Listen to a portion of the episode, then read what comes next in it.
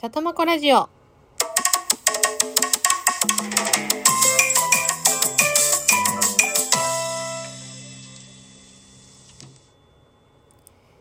この番組は気ままに思いついたことをしゃべるラジオです。こんにちは、ちゃとまこです。皆さんいかがお過ごしでしょうか？はい、今日はですね、どんなことをお話ししようかなと思いつつ考えてたんですけど、そうですね、お酒の話にしようかな。皆さんお酒大好きですか？それとも飲めない方ですか？私お酒がすっごい大好きなんですけど、ちょっと飲めない体になっちゃって、ちょっと今は全然飲めないで、もう、最近ちょこ、たまにはビールなんか飲みたいなーなんて思ってるんですけどね。飲めないんですよ。前にもちょこっとお話ししたんですけど、あの、私、急性膵炎っていう病気になっちゃいまして、まあ、その原因が、まあ、いろいろあるんですけど、まあ、お酒とか、あと、脂っこいものとか、あと、そうですね、私が当ては、特に当てはまるものって言ったら、お酒と、まあ、脂っこいものもそうだけど、あの、ご飯とかね、あの、1日3食のうち、1食しか食べてなかったんですよ。朝昼は抜いて、夜だけ食べるみたいな。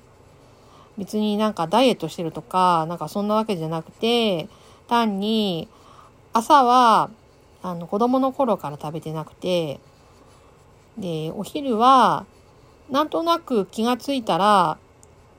お昼も食べなくても平気になっちゃってたみたいな感じだったんですけど、その、お昼、あえっ、と、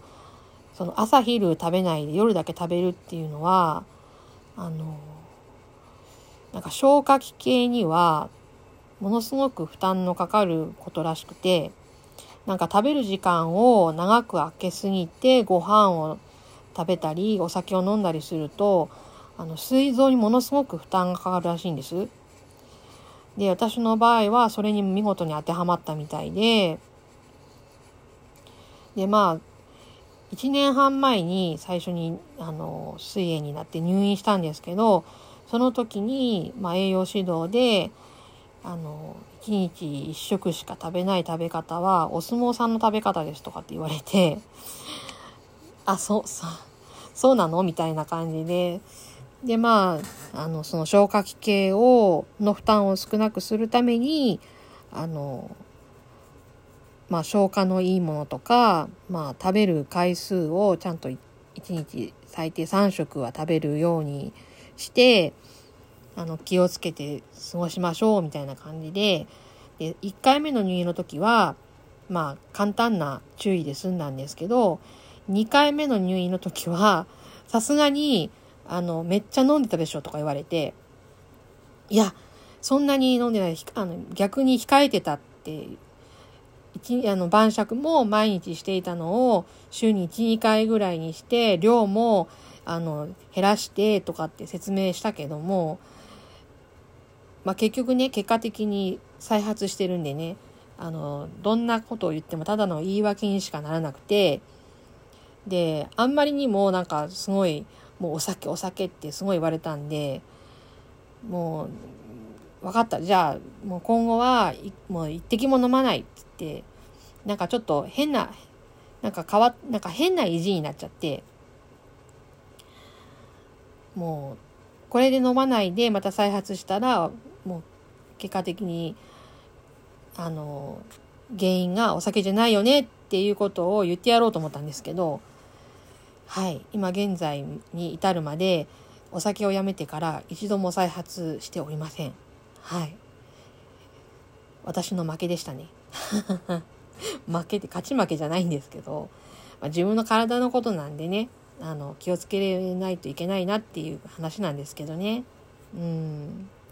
で、お酒が飲めなくなって何が一番つまんないかっていうと、あの、晩酌ができないっていう、なんかその、おつまみを食べながらお酒が飲めない。で、そのおつまみがご飯のおかずになるっていう。で、ご飯のおかずにもなるんだけども、やっぱりお刺身とかはやっぱお酒を飲みながら食べたいよな、みたいな感じで、まあ、お刺身でもね、ご飯は食べれるんですけど、やっぱなんかすごくそこがつまんないっていうか、うん。まあ、でも、ね、今後も、もし再発すると、また入院になっちゃうのでね。で、もうもう、緊急膵炎っていうのは、もう、緊急じゃない、急、急性膵炎ね。急性膵炎っていうのは、もう本当に、あの、この世の終わりかっていうぐらい痛くなるんですよ。もう、でね、私はたまたま、あの、軽症な方だったのでよかったんですけど、これ重症になるとね、手術とかもして、なんか、あの、膵臓を取ったりとかしあのしなければならないらしくて、膵臓を取った後も食生活はもうあの単なる注意じゃ済まないぐらいにのもう生活が激変するらしいのでね。なんでそういう最悪な状態にならないように今はもうとにかく注意しながら食生活とあとアルコールは一切飲まないっていう、うん、もうそれをもう守っていこうかなとあの思ってますね本当うん。もう入院したらねもう最初はもう食事は一切ストップされるんですよ。もう消化器系を休めなきゃいけないから膵臓を休めるっていう意味もあるんですけどとにかくもうずっと点滴。うん。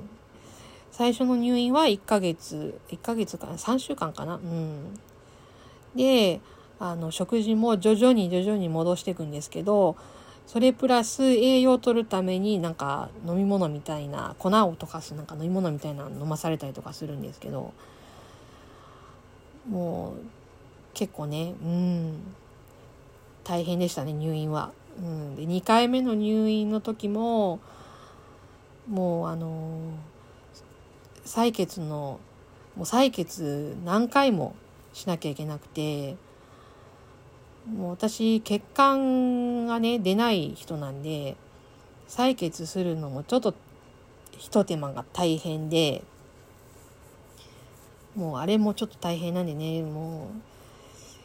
うあの点滴も針を刺すのにその血管入るところもうすごい探さなきゃいけないからそれも大変だったしねもうそういうのとかもいろいろ考えるともうちょっとああいう思いはもう二度としたくないなっていう感じでうん。ねえもうだからねあのねすっごいお酒飲む人いるじゃないですか。あの一晩にボトル何本も開ける人とか。もうあんなああれぐらいのもう気持ちのいいぐらい飲める人がちょっと羨ましいですね私は。うん。私多分もともと多分私自分の親もそうなんですけど多分アルコールに強くないんですよねお酒は好きですごい飲むんだけどあのもともと体質的にアルコールが多分合わないっていう感じもあったのかなと今となっては思うんですよね。うん、だからすっごい飲むと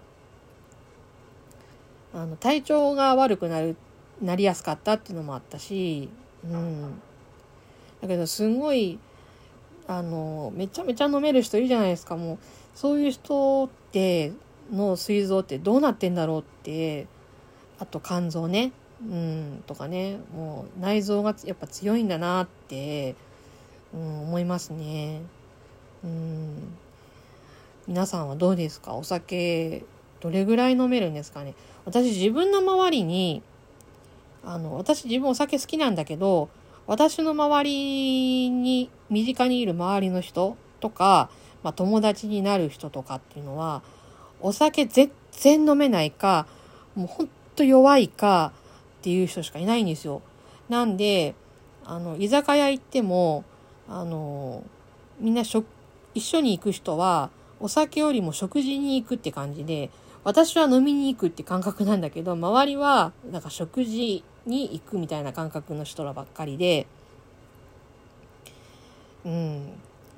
だからあんまりその友達と飲みに行ってワイワイっていうのがあんまなかったですね。うん。だからあんまりもともとだからね、お酒と縁があるようでないようでみたいな。うん。いや、でもね、今ね、ほんと、たまにお酒飲みたいなって思う時があるんですけどね。